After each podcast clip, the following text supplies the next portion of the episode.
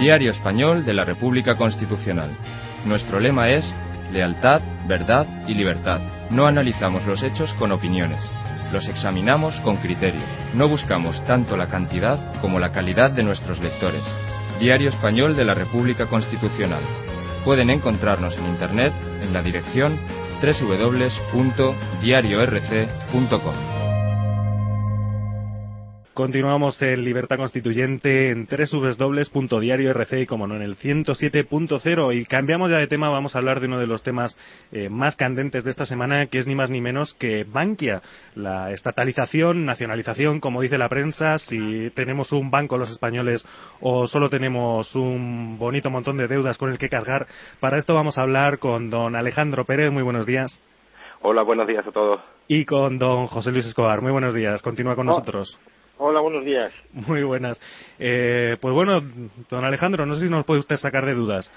Bueno, vamos a ver lo que podemos lo que podemos comentar. Yo sobre todo mm, había seleccionado dos o tres artículos, cuatro, de, de los que me han parecido más significativos esta semana que trataban el, el tema de Bankia. Y porque, bueno, no estoy muy atento normalmente a la prensa, a lo que es la, la televisión, porque normalmente no me creo nada de lo que cuentan y siempre van con retraso, pero a través de Internet uno puede, puede encontrar diarios y, y- e informaciones mucho más, más fidedignas y más rápidas.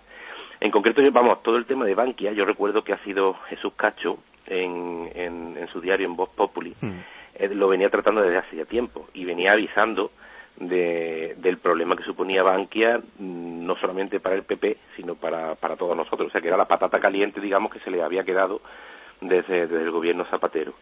Y me hizo gracia porque mm, de pasada el otro día estaba en- con unos compañeros, comenté el tema y esta semana cuando me volvieron a ver dijeron, dice, oye, eh, mañana te vienes a rellenar la primitiva conmigo porque comentaste lo de Bankia y acaba de salir esta semana.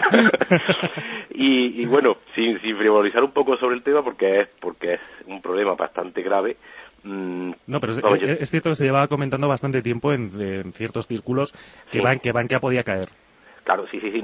No es que pudiera, es que yo creo que estaba, estaba cantado. Que o iba a que caer. iba a caer, Lo efectivamente. que, lo que no se sabía era cuándo, ni cuándo se iba a hacer público, ni cuándo se, se iba a decir, pero desde luego estaba casi casi cantado. Yo por lo menos lo que vengo oyendo desde hace tiempo mm, es eso. Ah, vamos a gente, por ejemplo, Roberto Centeno, al propio Jesús Cacho, todo eso venían venían comentándolo desde hace desde hace tiempo. Lo que pasa es que el gobierno ha estado buscando la forma de hacerlo. Pero yo recuerdo que esta, esta misma semana, el día 8, que fue el día 8 fue el miércoles creo, ¿no? Sí.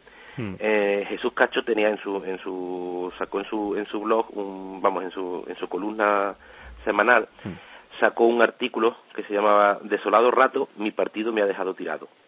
Y donde habla mm, por qué se ha desatado el proceso de Bankia y, cómo ha sido tal. Ya en los últimos días mm, incluso el PP ha reconocido que han que han echado o han hecho dimitir a, a, rato pero al principio decían que es que él se había ido, que había sido el que había nombrado a, por el bien del banco, porque le iban a dar ahora ayudas estatales y todo eso, pues que él se iba para no perjudicar la imagen, porque él al tener contacto con el PP, pues que no querían que eso fuera. Iba a, a dar una imagen, iba a quedarse como, como blanquear su imagen y quedar bien después de, salir de una entidad que está, vamos, claramente quebrada. Mm, Sin embargo, ya Jesús, Jesús Cacho en ese, en ese artículo comentaba cómo la cosa no fue así, sino que directamente todo esto lo desencadenó la reunión del, del día 3 en Barcelona de Rajoy y, y Mario Draghi. Y a partir de ahí han venido una serie de movimientos donde han influido también pues una reunión con, con Emilio Batí, eh, con Emilio Botín, Francisco González y Isidro Fainé, donde han, le han obligado, le han forzado ya a tomar una decisión respecto a, a Rodrigo Rato. Entonces le han obligado a dimitir. Es que no había no había otra, tenía que salir de, de ahí porque la gestión estaba siendo nefasta y y el problema además es que el, eh, este persona es José Ignacio eh, Guiri Golzarri, que es el que ha entrado ahora, por lo visto no quería quedarse a la sombra de, no quería tener un segundo puesto, sino que quería el puesto de Rodrigo Rato. Con lo cual hicieron una maniobra donde querían hacer ver que, que, Rodrigo Rato se iba y además elegía a su sucesor, cuando realmente no ha sido así. La realidad ha sido que mm, han, e- han echado a Rodrigo Rato y han puesto a, a- este otro hombre, a, a Goiri.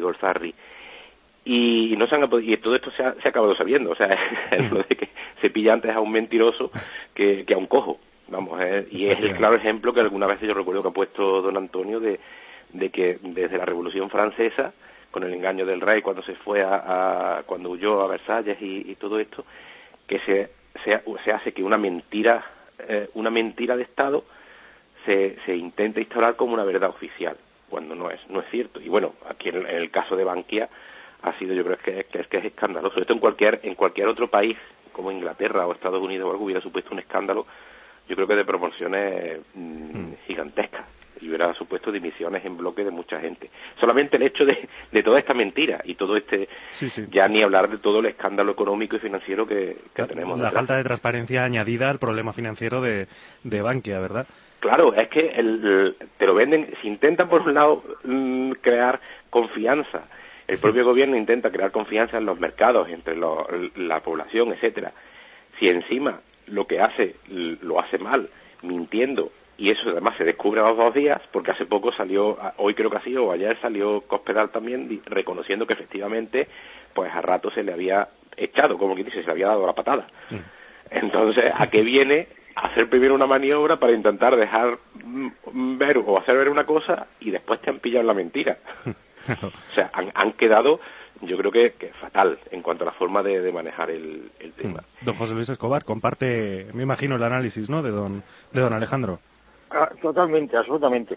Yo aquí, hombre, yo me quedo perplejo eh, de, lo que está pasando con la, con la banca y, y voy a dar una explicación.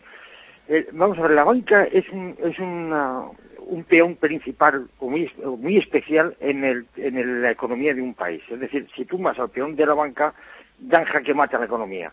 digamos que entre el Banco Central que fabrica el dinero y el, empresario que da trabajo, está la banca, hace de intermediario, da el préstamo del dinero.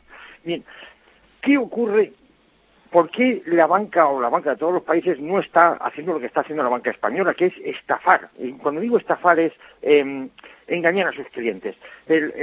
todos hemos ido a hablar de las acciones preferentes o de las participaciones cooperativas, que es, digamos, unos papelitos que te venden diciendo que te van a dar un interés y que tienen un valor dependiendo del valor del banco. Sin embargo, el valor es cero.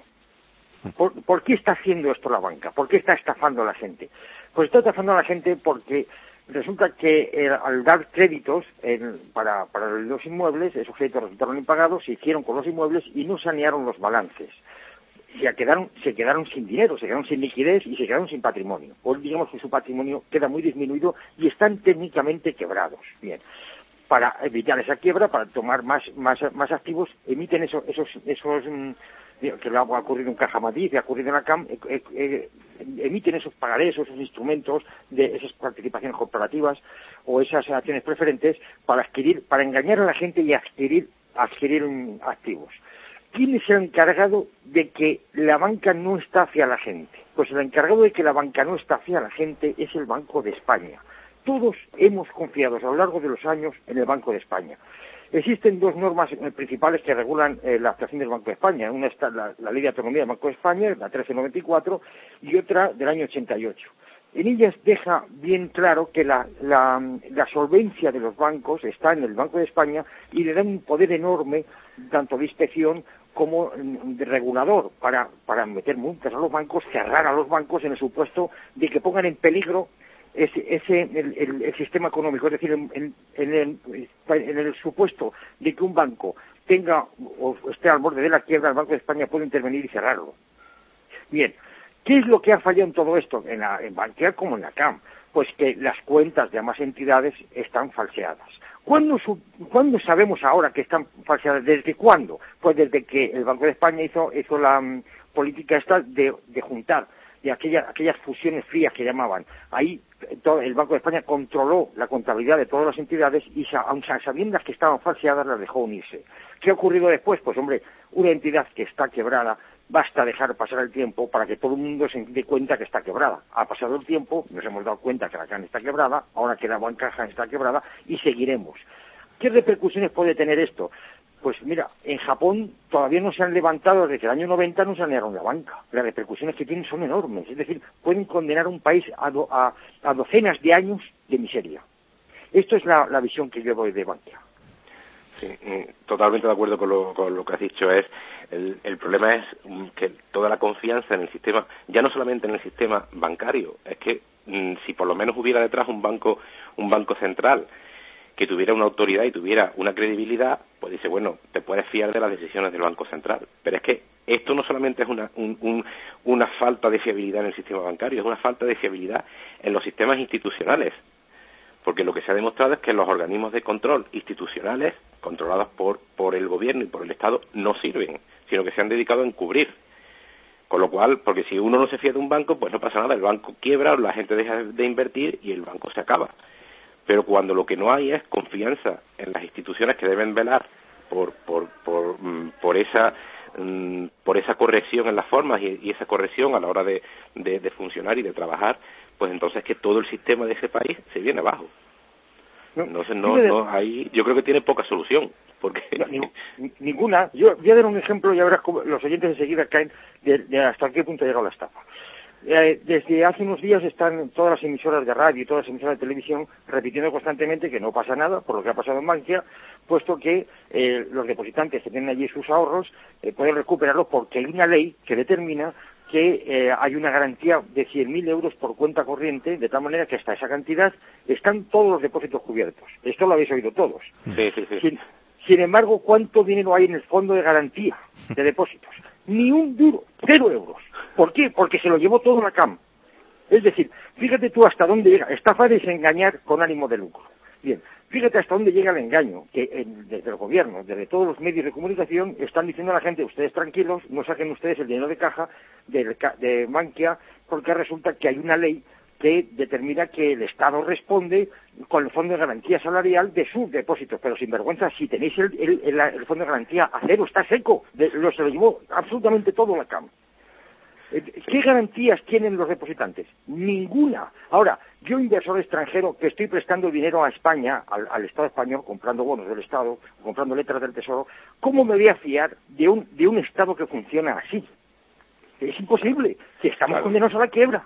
Claro, es que a mí, a mí me, me ha resultado irónico y divertido, vamos, divertido, en, en, el sentido un poco figurado de la palabra, cuando se ha empezado a criticar estos últimos días con el tema de Resol, la inseguridad jurídica de Argentina, de. Latinoamérica, etcétera. Pero es que aquí estamos igual. Es que aquí con respecto a un, a un banco no se puede fiar ningún inversor. Entonces, a la larga, pues eso lo que va a traer es que no nadie se va, va a estar seguro con, ni, ni con los ahorros depositados en un banco, ni invirtiendo en las carteras que te ofrecen esos bancos, ni nada. Con lo cual, el, la confianza en el sistema, yo creo que es lo peor que se va a conseguir, aparte de todo lo que nos va a costar el rescate de Bankia porque se ha hablado, bueno, tengo aquí otra de las cosas que tenía seleccionadas es un, un, pequeño artículo, una pequeña tablita que sacaron en el, en el mundo también esta semana, donde comparaban el coste del, en el gráfico, el coste de del rescate de Bankia con respecto pues a otros, a recortes o a presupuestos en, de distintas partidas de, de aquí de, de, de, de, este año. Y por ejemplo, pues viene el, ahora mismo con el, con el coste de 7.000 millones de euros que, que se ha estimado, que eso desde luego está muy por debajo de lo que va a costar, eso es equiparable al recorte que ha habido en sanidad. O sea, se han recortado 7.000 millones. Eh, por ejemplo, la subida de impuestos que hay prevista para 2013 se espera recaudar 8.000 millones de euros. O sea que son 1.000 millones más de lo que va a costar el rescate. El presupuesto de I+.D. pues es de 6.400 millones. 700, o sea, 600 millones de euros menos de lo que cuesta el rescate de Bankia. El del presupuesto de defensa, similar. Eh, la subida del IVA pues va a suponer una recaudación de 5.000 mil millones de euros. Mm, en fin, el recorte en educación han sido 3.000 millones.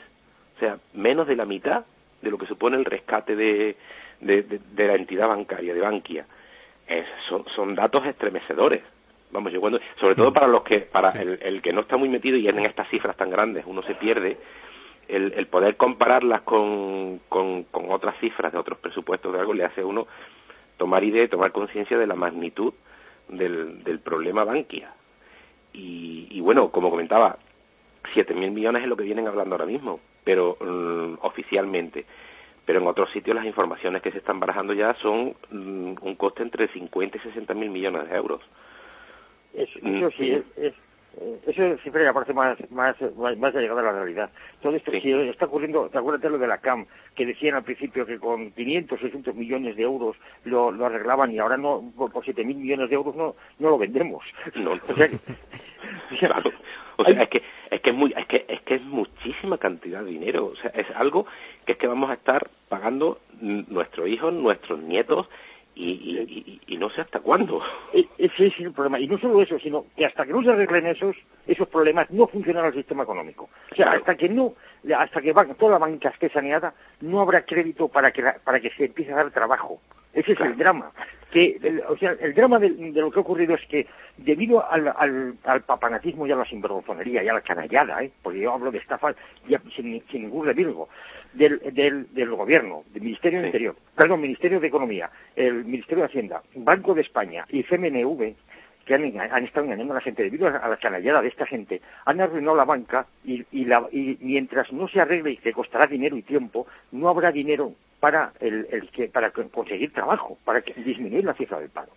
Hoy ha, ha, salido, salió ayer una, una noticia que decía que el Estado contrata a dos evaluadores independientes porque no se fía del Banco de España. o sea, yo no, sé si, yo no sé si somos conscientes de lo que estamos diciendo. El Banco de España hasta el año 2000 era el, el, era el más prestigioso del mundo. Era, era la banca española era la más prestigiosa del mundo porque estaba el Banco de España detrás de ella, con un látigo y una mano de hierro. Nunca, no, no parado en, en, prendas para, para cerrar bancos en el momento que vieran que estaba rozando la, o, bien la, heterodosia bancaria o bien la quiebra. En España se han cerrado los bancos sin más. Hasta Mariano Rubio, creo que intervino cinco y tantas entidades financieras por, por falta, por faltar a la, a la, a la ley. Mariano Rubio, el hombre que terminó, terminó procesado. Bien, pues ahora resulta que desde el gobierno dicen, sin embargo, que han tenido que contratar a, a, dos, a dos evaluadores porque no se fían del Banco de España. Yo, hay, entidades en, en España de las que ha dependido mucho la sanidad del sistema financiero, que son la intervención de Hacienda y el, Banco de España, la CMNV, pero estos dos sobre todo. Los inspectores del Banco de Hacienda siempre han sido un cuerpo prestigiosísimo, eran los mejores economistas de España que se han dedicado a introducirse en los bancos y a, ponerme disciplina de hierro. Igual pasaba con la intervención de Hacienda. Bueno, pues ahora resulta que tenemos que contratar a alguien porque no nos fiamos del Banco de España. Es decir, podemos echar a la calle porque están cobrando a tontos a, todos los inspectores del Banco de España, que es que mandan narices los mejores economistas de España, ojo, ¿eh? y a la intervención de Hacienda, que han dejado arruinada la, la, la, administración, que ellos eran los encargados de que, de, que, de que la administración estuviera saneada. La han dejado arruinada y no sirven absolutamente para nada. Da igual tener interventores que no tenerlos. Los podemos echar a la calle para restringir gastos. Yo no sé qué opinarás tú de esto, Alejandro.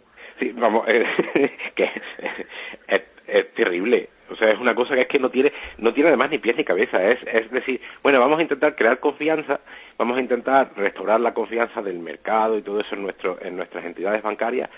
Pero, pero claro, no nos fiamos, nosotros no podemos, como nosotros no lo estamos haciendo bien, vamos a contratar a agentes externos para que lo hagan. Eso es tirar piedra en tu propio tejado. O sea, es decir, nosotros no somos capaces de controlar nuestras entidades, estamos viendo que nuestras propias instituciones no tienen prestigio para hacer eso, con lo cual tenemos que recurrir a gente de fuera. ¿Pero esto qué es? Claro, imagínate que yo soy un, gasolinero de Oklahoma, ¿no? Que tengo un, voy ahorrando todos los meses, voy ahorrando un dinerito para meterlo en un fondo de pensiones. Y yo doy instrucciones al fondo de pensiones donde, de donde, dónde debe ir mi dinero. Y lo que me interesa es que, aunque gane menos, de ningún modo que, disminuya. Claro, no perder los ahorros. ¿Tú crees que, que yo, que soy un gasolinero de Oklahoma, ¿Tú crees que voy a permitir que mi entidad invierta un solo euro en España? O, dicho de otra manera, ¿tú crees que la entidad que maneja esos fondos, que son manejan miles de millones de euros, miles de millones, que, y son los que, los que van comprando deuda pública en diferentes países, ¿tú crees que esa gente es tan loca de invertir un solo euro en un país donde sustituyen los inspectores del Banco de España por dos evaluadores independientes porque no se fían de ellos. es una locura. ¿Esto qué va a traer? Vamos a ver, pues mira, es inmediato. La prima de riesgo va a tender a subir de una forma desastrosa. La prima de riesgo. Llegará un momento que los intereses que paguen, se paguen por la deuda que emite España sean tales que no podamos devolverlo, lo que pasó en Grecia. Y a continuación viene la intervención. Y ahí sí, ahí ya ni habrá bromas.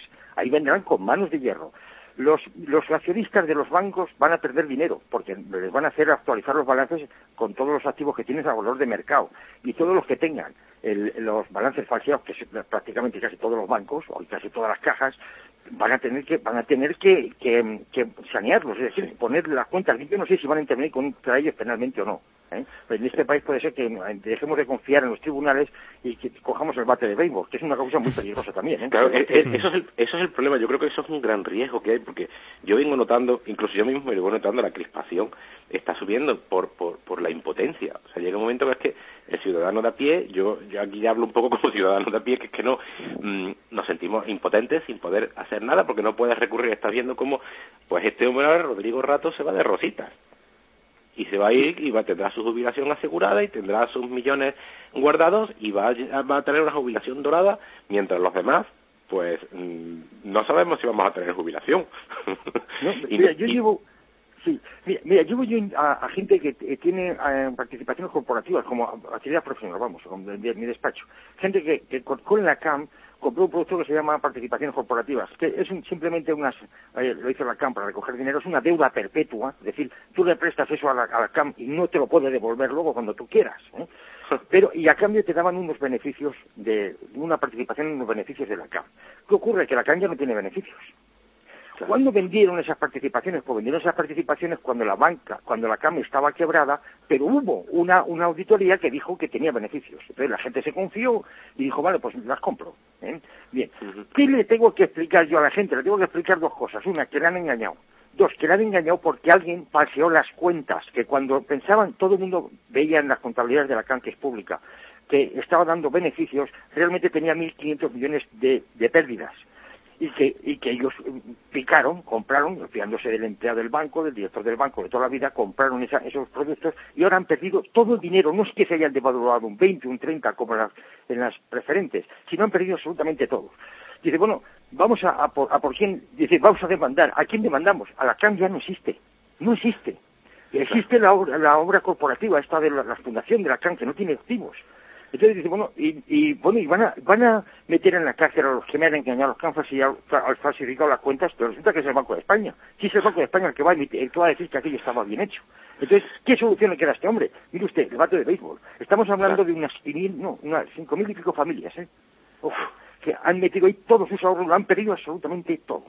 Es que, es que, es que, vamos, es, es de vergüenza. Es, es, algo, mm, es que yo creo es que no hay palabras, llega un momento en que uno se le acaban las palabras para, para describirlo y, y la sensación de, de, impotencia, de abandono, de, de, eso, de no poder hacer nada, es, es atroz, es atroz. Yo lo veo alrededor muchas veces, el, algunos compañeros que a veces me han preguntado, comentan, y con el tema de Repsol, ahora con el tema de Bankia, que tenían gente que se ha quedado a lo mejor, pues que, que eso, los ahorros de toda la vida, y, y, y se quedan, pues, sin nada, sin nada, a cero. O sea, como si lo hubieran hecho borrón y cuenta nueva y, tienen que volver a empezar. Y, algunos ya pues ya son gente pues con una edad que es que no, mm, no se lo pueden permitir, que es imposible. Quien sé que me parece que usted tenía también, don Alejandro, una carta de alguien que sí que tenía palabras y me imagino que no muy bonitas para, para Rodrigo Rato, ¿no? Sí, no, no puedo leerla entera porque a lo mejor sería demasiado, pero por si los mm. lectores, los, oyentes, perdón, eh, alguno tiene interés, se trata de una carta de un investigador a Rodrigo Rato, con oferta de trabajo incluida y es bueno es un investigador que le escribe a, esta eh, es, un, es, un, blog vamos si se busca por internet se puede localizar fácilmente. Y, es un investigador pues que le escribe a, Rodrigo Rato y la, la, carta está escrita en plan irónico mm, para mi gusto bastante bien además se lo toma con, con sentido del humor pero destila mmm, destila sarcasmo y, y, frustración y, y descontento por todo, por cada una de las letras y cada una de las comas que aparece. Y hay una de las cosas con las que termina la carta, uno casi de los últimos párrafos, que si lo voy a leer, es que dice, eh, Rodrigo, te escribo porque quiero hacerte una oferta. Ahora que tienes más tiempo libre, me gustaría que te unieses al grupo de científicos que luchamos para que la ciencia española no desaparezca. Tu talento nos vendría fenomenal.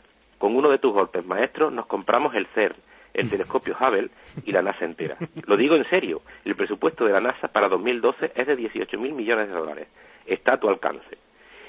En fin, yo creo que con eso merece la pena. El que tenga oportunidad, si alguno de los oyentes puede, puede buscar la carta de la despacio, merece la pena porque es, mm, es una demostración más de lo absurdo mm, de la partidocracia de este país y de, y de cómo se funciona sin yo creo que, que, ni aposta se puede hacer peor o sea, eh, no lo sé ya llega un momento que es que no no se me ocurren ni calificativos ni, ni, ni nada porque no hay Yo creo que ya llega un momento que fallan las palabras y, y, y como, como decíamos antes, eh, lo único que quedan o no ganas es recurrir al bate de béisbol y, y liarse a pedradas con, con todo, lo cual efectivamente es peligroso. Sí, además desde aquí, como todos saben nuestros oyentes, no, no lo defendemos. Otra cosa que digamos esto en un, en un, tono irónico, pero saben, saben nuestros oyentes que nosotros defendemos una revolución siempre pacífica. Pacífica, totalmente. Usted, usted, don Alejandro, dejaría, teniendo en cuenta el currículum del Interfecto en manos de Rodrigo Rato, el Limas de este país. Ah, no, no, no, ni por. Nos dejaría con un agujero en investigación peor del que tenemos. entonces, entonces seguro que, que, perdíamos ya la investigación del todo. O sea, él, se iría con, con los bolsillos llenos, pero pero a los demás nos dejaría nos dejaría ya en, con una mano delante y otra detrás. Usted, José Luis, tampoco, ¿no? Me imagino. Ni, ni más de ni, ni otras cosas, en realidad, ¿no? Al menos esto, esto lo digo yo. No, pero escucha, yo es que haría una lista, un listado de todos los políticos y todos los sindicalistas que han formado parte del Consejo de Administración en, en las cajas ¿eh? y los culpiría en, en letras gordas, en piedra, para que todas las generaciones futuras supieran qué pasa si dejas en manos de políticos y de sindicatos el, cosas importantes, como por ejemplo la banca. Mm. Sí, señor, claro. Continúe, José Luis. Sí, en el año 2000 las cajas estaban tenían hasta el año 2000, ¿eh? durante toda la historia, hasta el año 2000, las, banca, las cajas tenían unos ratios eh, económicos mucho mejores que los bancos. ¿Eh? Ha sido a partir del año 2000, fíjate qué reciente el deterioro. Y el deterioro ha venido por dejar en manos de gentuza, y digo gentuza, digo eh, políticos y, y, por cuotas, ¿eh? En cada entidad, dependiendo de las elecciones que eh, en las elecciones autonómicas, se, había una cuota de un partido o de otro, y se metían también a los sindicatos, ¿eh? para que estuvieran callados, y a partir de ahí mangoneaban eh, todo el crédito de, de, esas entidades. Bueno, pues por eso se han hundido. Es decir, la causa de las, hablo de las cajas, que es el cincuenta y tantos por ciento de la banca española, ha sido por dejarlo mangonear a los políticos, punto, no hay más. Efectivamente. Sí, sí, por ejemplo, bueno, esas listas empiezan a circular por Internet. Hay alguna, en concreto estos días ha aparecido una con, con, los que estaban en el Consejo de Administración de Bankia, mm. que por ejemplo estaban en esta misma carta de este investigador, comenta, dice, dice, en los consejos de administración de Bankia, de Bankia y sus corporaciones estabais todos. Mercedes de la Merced y Manuel Lamela del PP, Arturo Fernández, vicepresidente de la COE, María eh, Enedina Álvarez es diputada del PSOE, José Antonio Morán, Santín, de Izquierda Unida, José Ricardo Martínez, secretario general de UGT, de Madrid, etcétera. O sea que es que mm, es que están todos. es que es la clase política la que está, mm, mm, la que dispone a su antojo de, de, de, todo. Sin posibilidad de que los ciudadanos podamos meter manos ni, ni, ni decidir sobre nuestro futuro, ni sobre en qué queremos invertir las cosas, ni nada. Pues lo peor de esto es que todo lo que se va a gastar, todo el dinero que se va a meter ahí en, en, en Bankia, en todo, en todo lo que venga después, porque no va a ser Bankia solo, van a ser más bancos. a mí lo que realmente ya me crea una sensación descorazonadora del todo es que no va a servir para gran cosa. Va a ser como, como meter el, agujero, el, el dinero en un agujero sin fondo, que no servirá para recuperar la, la, la, la confianza de, ni de los mercados, ni de los inversores, ni de nadie, y que lo estaremos pagando muy duro y vamos a tener que seguir inyectando dinero después. Hmm. Con lo cual, pues, no es un panorama muy desolador. Ese es el problema. A mí me recuerda mucho a, las, a las, por ejemplo, a las promotoras cuando empezaron a entrar en quiebra. ¿eh? Resulta que necesitaban eh, más crédito.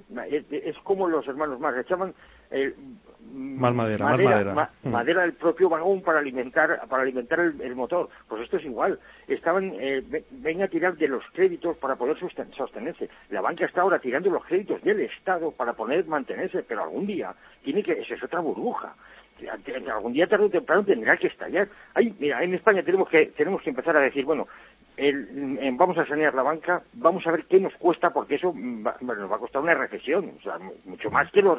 Estamos hablando de cifras mucho más importantes que los recortes, que los recortes en sí ya crean recesión. ¿eh? Pues tú imagínate, eso, eso multiplicado por no sé cuánto que, habrá que meter en la banca, pues hablan de 13.000 millones o 11.000 millones, eso son bromas, eso es broma. Pero cuando empiecen a hablar en serio, eh, pues eh, se va a producir una recesión aún mayor, pero es que no hay más remedio que hacerlo, es que no hay más remedio que sanearlo, porque si no, nunca nos vamos a recuperar. El caso Japón, es, es paradigmático. Hmm. Sí, totalmente de acuerdo, José Luis. Hay, que hacerlo, pero el problema es, como todo en este país, hay que hacerlo y hacerlo bien y, con la gente que tenemos al mando, desde luego, se va a hacer, pero mal. Hmm. No, Alejandro, em, empezar desde el principio. El principio aquí es la Fiscalía General del Estado, que no sé dónde está. ¿Alguien ha oído hablar de ella en, el asunto del Bankia o en el asunto de la CAM? ¿Dónde se ha metido la Fiscalía General del Estado? Es que, mira, también, aparte de los interventores del Banco de España, aparte de la intervención del, de la Administración, también vamos a tener que echar a la calle a la Fiscalía que trabajen como abogados. Porque, ¿Dónde están? ¿Pero qué están haciendo? Pero si es que les estamos pagando precisamente para, para que velen por el interés de la ley. ¿Dónde están? Es que nadie ha incumplido la ley en la CAM, nadie ha incumplido la ley en, Mancaja. Eh, vamos a ver, ¿cuántos ciudadanos mm, han comprado participaciones, acciones preferentes de Bankia, por ejemplo, que resulta que van a, se van a quedar como deuda perpetua, es decir, que perpetuamente le deben un dinero a, ellos y a sus herederos, porque a, lo mejor tienen que pasar cinco o seis generaciones para que cobren, si es que lo cobran. No hay delito, habiendo hecho eso con la, con la contabilidad falseada, hay delito, nadie se preocupa de investigarlo. Hmm. ¿Dónde está la fiscalía? Yo creo que había que hacer una lista de la gente que hay, que echar a la calle porque han demostrado su inutilidad. Pues yo creo que con, con esta oportuna eh, identificación de, de, estos que están secando el país y que están convirtiendo España en un yermo, eh, concluimos esta parte del programa dedicada a Banquea. Don Alejandro Pérez, muchísimas gracias. A vosotros. Un abrazo muy fuerte. un abrazo para usted también y hasta la próxima. Y don José Luis Escobar, muchísimas gracias por continuar, por quedarse con nosotros a hablar de Banquea y ya liberamos. Que he trabajado bien. Muchas gracias, muchas gracias a vosotros. Muchísimas gracias, don José Luis. Y a ustedes, repúblicos, como no, quédense, continuamos después de un pequeño parón en el 107.0 en www.diariorc.com. Hasta ahora. Es constituyente la libertad colectiva que decide en referéndum electivo y no en plebiscito la forma de Estado y la forma de gobierno. Ya está en las librerías el último libro del pensador político don Antonio García Trevijano, Libertad Constituyente. El autor convoca a la valentía, la honradez y la inteligencia de la mayor parte de la sociedad para arrebatar a los partidos estatales la libertad política que tienen secuestrada. Disponible en Madrid, Librería de Humanidades de Marcial Pons.